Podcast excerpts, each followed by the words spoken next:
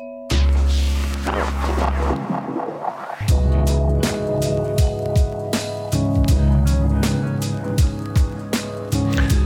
hallo zusammen, herzlich willkommen zu einer neuen Folge von Sleep Smart, dem aufgeweckten Podcast rund um den Schlaf.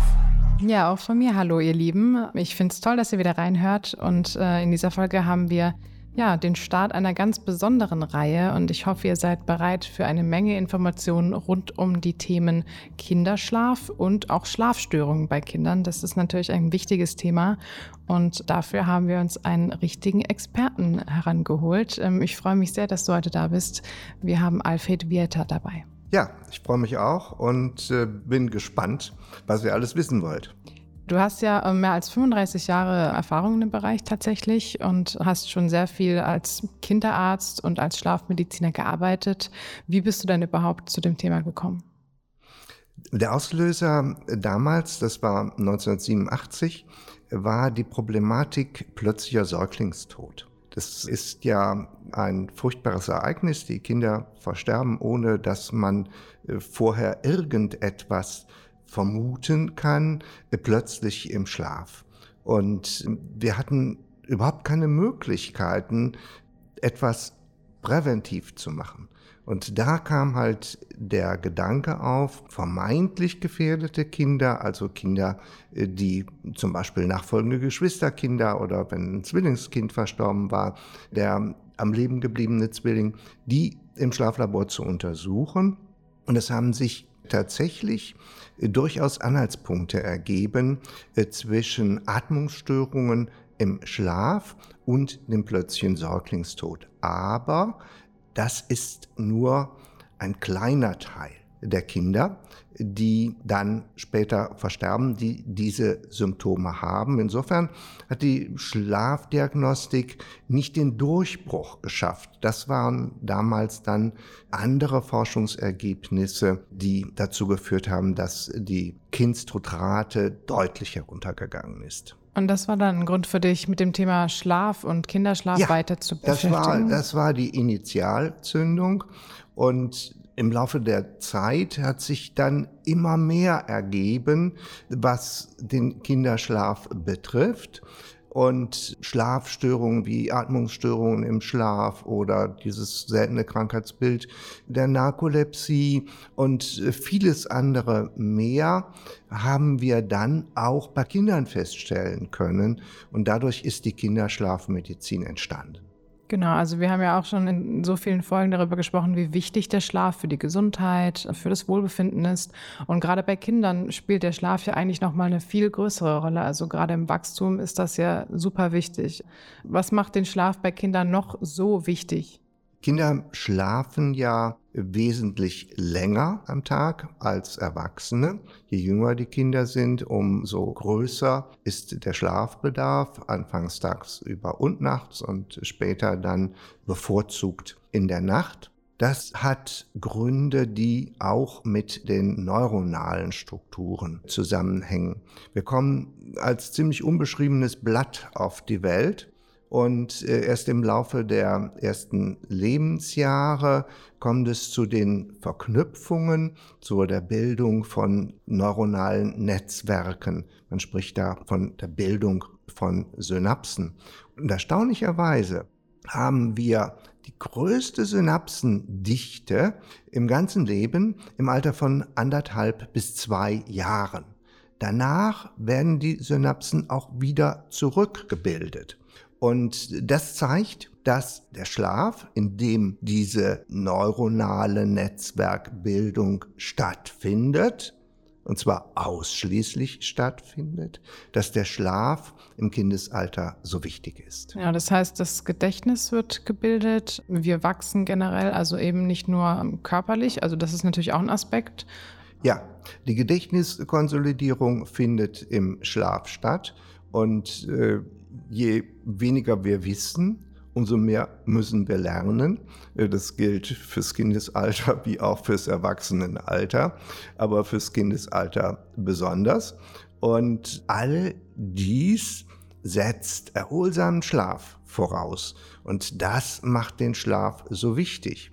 Auch das Wachstumshormon wird im Schlaf gebildet, in der ersten Tiefschlafphase. Und wir wissen, dass Kinder, die chronischen Schlafmangel haben, auch Wachstumsstörungen haben. Das gilt aber nicht nur fürs Wachstumshormon, es gibt auch andere Hormone, die so einen Schlaf-Wach-Rhythmus haben, äh, zum Beispiel das äh, Cortisol oder das Melatonin, das ja als Schlafhormon allgemein bezeichnet wird. Was ja beeindruckend ist auch bei den Kindern, das hast du gerade schon angesprochen, Kinder schlafen ja sehr viel in den anfänglichen Jahren, die schlafen ja fragmentiert. Und die haben ein sehr hohes REM-Stadium, einen sehr hohen Anteil an REM-Phasen ne, im Vergleich zum weiteren Lebensverlauf. Und das ist, glaube ich, das, was auch mit dieser Synapsenbildung oder auch dem Entstehen neuer neuronaler Netzwerke mit Lern-, Gedächtnisprozessen, motorischen Fähigkeiten sehr stark einhergeht. Ne? Also diese REM-Phasen, die im Kindesalter ja, auftreten. Äh, der REM-Schlaf hat noch eine weitere große Bedeutung, nämlich wir hatten ja vorhin schon über die Gedächtniskonsolidierung gesprochen, die in allen Schlafphasen stattfindet, aber die emotionale Gedächtnisbildung, die findet im REM-Schlaf statt. Und insofern ist der REM-Schlaf gerade, was das emotionale Beziehungsgefüge angeht, für die Kinder, begonnen mit dem Bonding äh, nach der Geburt, äh, ist die ganz entscheidend für die emotionale Entwicklung im Kindesalter. Ja, das heißt, der Schlaf ist gerade für Kinder super wichtig und ihr habt es jetzt schon angesprochen mit dem REM-Schlaf. Er unterscheidet sich natürlich auch von dem eines Erwachsenen. Wir merken, dass ja Babys, die schlafen natürlich, wie wir das jetzt schon öfter gesagt haben, sehr, sehr viel mehr. Aber wie viel Schlaf ist denn für Kinder dann gesund? Vielleicht können wir das auch mal kurz anschneiden. Ähm, für Erwachsene reden wir immer von sieben bis acht Stunden, die empfohlen werden. Aber wie ist das bei Kindern? Ja, bei Kindern ist der Schlafbedarf wie gesagt, deutlich höher. Wenn wir mal schauen, was die Daten geben, ein einjähriges Kind schläft im Durchschnitt 14 Stunden pro 24 Stunden, aber individuell ist eine große Schwankungsbreite da. Es gibt Kinder, die kommen mit 11 Stunden Schlaf aus, es gibt aber Kinder in dem Alter, die brauchen 16 Stunden Schlaf. Das ist halt individuell sehr unterschiedlich. Äh, das ist auch ein Stück weit genetisch äh, vorgeprägt. Es gibt Kurzschläfer und es gibt Langschläfer und die bleiben das auch ihr Leben lang. Und äh, wenn die Eltern Langschläfer sind und das Kind ist Kurzschläfer, haben die Eltern manchmal gar kein Verständnis dafür, dass ihr Kind schon wieder wach ist, obwohl sie selber noch schlafen möchten. Das ist dann etwas, was man dann auch in der Beratung mit berücksichtigen muss. Andererseits, Zehnjährige brauchen ungefähr zehn Stunden im Durchschnitt. Auch hier die Schwankungsbreite zwischen acht und elf Stunden. Entscheidend ist, dass der Schlaf erholsam ist, dass die Kinder am nächsten Tag fit sind, denn Schlafstörungen führen dazu, dass die Kinder in ihrem Leistungsvermögen am Tag eingeschränkt sind. Konzentration, Aufmerksamkeit ist gestört und auch die Laune ist schlecht. Ja, das ist genau das, was wir oftmals bei Kindern am Tag dann merken. Jetzt haben wir natürlich einen Eindruck, wie lange ein Kind ungefähr schlafen sollte oder in welchem Rahmen sich das Ganze bewegt. Aber dass das eben super schwer ist, das äh, wissen wir generell. Also Markus, vielleicht du auch gerade als dreifacher Vater weißt ganz genau, wie schwer das ist, dass Kinder gut und ausreichend lange schlafen, oder? Ja, natürlich. Ich meine, Alfred und ich kennen uns jetzt schon sehr lange. Ähm, wir haben das Thema Kinderschlaf auch sehr oft besprochen. Alfred hat natürlich viel mehr Erfahrung in der Pädiatrie als ich, aber man kennt natürlich Theorie und Praxis. Man, bei eigenen Kindern wird man schnell feststellen, obwohl sie von den gleichen Eltern kommen, haben die trotzdem unterschiedliches Schlafverhalten, die sie aufzeigen. Und mein erster Sohn, also unser erstes Kind, das war ein ganz, ganz schlechter Schläfer. Schlechter Schläfer in der Form, dass er ähm, am Anfang sehr fragmentiert geschlafen hat, dass er nachts Schwierigkeiten hatte zu schlafen. Und wir als junge Eltern auch, obwohl man die Theorie kannte, trotzdem ein bisschen unerfahren waren, weil man nicht genau weiß, wie gehe ich am besten um. Halte ich das Kind jetzt tagsüber wach, dass es einen höheren Schlafdruck aufbaut? Gucke ich, dass der Rhythmus stimmt, dass die Routine passt? Also das ist häufig ein starker Umbruch, ne? wenn das erste Kind zur Welt kommt und einen gestörten Schlaf hat. Das Wichtigste, und da werden wir auch sicherlich noch drüber sprechen, sind Dinge, die äh, dem Kind Routinen beibringen, die schauen, dass es einen Rhythmus aufbaut. Das Kind hat von Natur aus äh, der innere Rhythmus, die innere Uhr, die bildet sich erst im Laufe auch des ersten Jahres dann irgendwann aus. Das ist nicht so, dass die von Anfang an auch eine Synchronisation zur Tag-Nacht-Zeit haben, sondern erstmal haben sie einen freilaufenden Rhythmus. Und das muss man dann auch als Elternteil wissen, was für kindliche Schlafstörungen es gibt. Da werden wir auch noch zu sprechen. Und ähm, alles mit viel Verständnis, glaube ich, aufnehmen. Ne? Und ähm, der Schlaf verändert sich im gesamten Lauf des Lebens. Nicht nur in den ganz frühen Kindesjahren, sondern auch später, wenn wir älter werden, in eine andere Richtung. Und ich glaube, das sind Dinge, die man verstehen muss. Und ähm, ja, das sind alle Seiten dann gefordert, um eine bestmögliche Familienharmonie wiederherzustellen. Gerade beim ersten Kind, das kann ich aus eigener Erfahrung sagen, das ist eine riesige Herausforderung. Und je mehr man vom Fach ist, umso verunsicherter ist man. Und das überträgt sich natürlich auf das Kind, die Unsicherheit im Umgang. Und äh, das macht dann die ganze Situation nur noch schlimmer. Ja, die Kinder schlafen zunächst einmal regelmäßig über den 24-Stunden-Ablauf in kürzeren Schlafphasen im Wechsel mit Wachphasen. Und äh, wichtig ist, dass man trotzdem, wie Markus auch schon gesagt hat, von Anfang an versucht, nicht in den ersten zwei, drei Wochen, bis das mit dem Stillen in Gang gekommen ist, aber danach einen Rhythmus zu entwickeln. Und äh, das Licht ist ja ein wichtiger sogenannter Zeitgeber, der unser inneres Uhrensystem auf den Hell-Dunkel-Rhythmus entsprechend adjustiert. Aber das macht sich in den ersten Monaten noch nicht bemerkbar. Umso wichtiger sind andere Zeitgeber, die wir als soziale Zeitgeber bezeichnen. Und der wichtigste soziale Zeitgeber äh, bei einem Baby ist der Zeitpunkt der Nahrungsaufnahme. Deshalb, wenn es gelingt, die Stillzeiten und die Schlafzeiten bei einem jungen Säugling gut miteinander zu verknüpfen, ist schon ein wesentlicher Fortschritt erreicht, um auch einen stabilen Schlaf-Wachrhythmus zu bahnen. Also das heißt, Ernährungszeiten auf den Schlaf auch anpassen, das ist ein ganz wichtiger Hinweis, den Eltern natürlich beachten können. Wie sieht es denn auch mit weiteren Tipps aus? Also was kann man noch tun, um gerade bei Babys vielleicht den Schlaf zu erleichtern? Ja, man sollte von Anfang an die Außenreize einschränken. Auch Babys sind da schon sehr äh, reizaffin und wenn ein Kind nicht die Möglichkeit hat, zur Ruhe zu kommen, so dass es ruhig ist, dass es abgedunkelt ist, natürlich äh, nikotinfrei, äh, dann fällt es umso schwerer, dass das Kind in Schlaf kommt. Und da sind wir in unserer digitalen Welt ja sehr anfällig für viele Reizeinwirkungen. Und viele Eltern versuchen natürlich von Anfang an auch mit irgendwelchen digitalen Medien die Kinder abzulenken und zu beruhigen.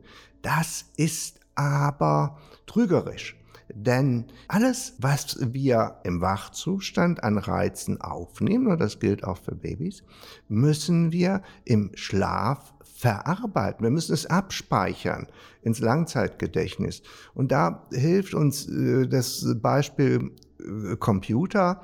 Wenn der Arbeitsspeicher voll ist, geht's nicht mehr. Und wenn der Arbeitsspeicher für die Gedächtnisbildung voll ist, schlafen wir nicht mehr gut, werden wir wach, weil unser Hirn überfordert ist. Okay, das heißt, wir haben auch bei den Kindern natürlich das Thema Schlafumgebung einerseits ganz wichtig und wie du sagst, dann eben auch darauf zu achten, den digitalen Medienkonsum vor allem zu reduzieren oder einzuschränken. Großes Thema. Kommen wir auch ja. noch zu Medien und Schlaf. Das ist ein äh, Themengebiet, was immer schon immer wichtig war, wo wir, glaube ich, auch schon vor zehn Jahren mal eine, das war glaube ich die Kölner Erklärung oder so, ne, die ja, wir genau. rausgebracht haben genau. zum Thema Medienschlaf äh, und, und im Kindesalter und Jugendalter.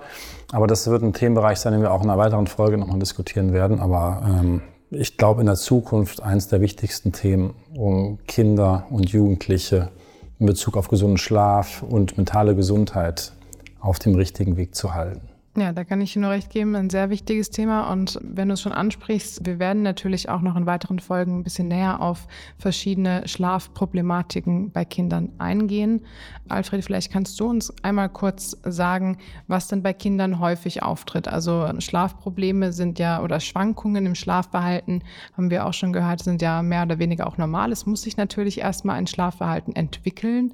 Aber auch bei Kindern kann es eben schon zu Schlafstörungen kommen. Was tritt da am häufigsten auf? Wir unterscheiden auch bei den Kindern zwischen den organisch bedingten Schlafstörungen und den nicht organisch bedingten Schlafstörungen. Die nicht organisch bedingten Störungen, äh, die wir auch als Insomnien äh, bezeichnen, sind auch im Kindesalter sehr häufig. Wir müssen davon ausgehen, dass circa 30 Prozent der Säuglinge und Kleinkinder, es ist altersabhängig, teilweise bei Säuglingen sogar mehr, betroffen sind von krankheitsrelevanten Ein- und Durchschlafstörungen, weil der Schlaf fragmentiert ist, weil der Schlaf zu kurz ist, weil der Schlaf nicht erholsam ist und sich diese Störung auf das Tagesverhalten auswirkt. Also ein riesiges Thema, wo wirklich auch präventiv viel zu tun ist, um es gar nicht so weit kommen zu lassen.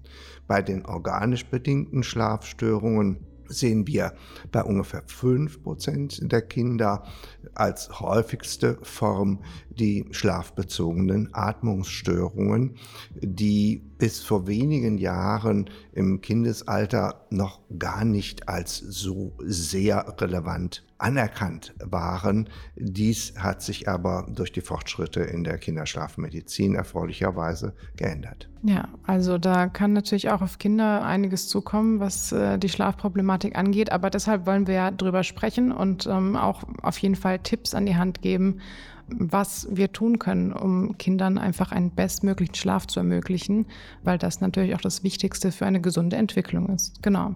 In weiteren Folgen werden wir deshalb weiter darauf eingehen und ich bedanke mich für jetzt erstmal für die ersten Infos zum Thema Kinderschlaf und freue mich schon auf die nächsten Folgen. Sehr gerne. Bleibt dran, es wird spannend. Auf jeden Fall.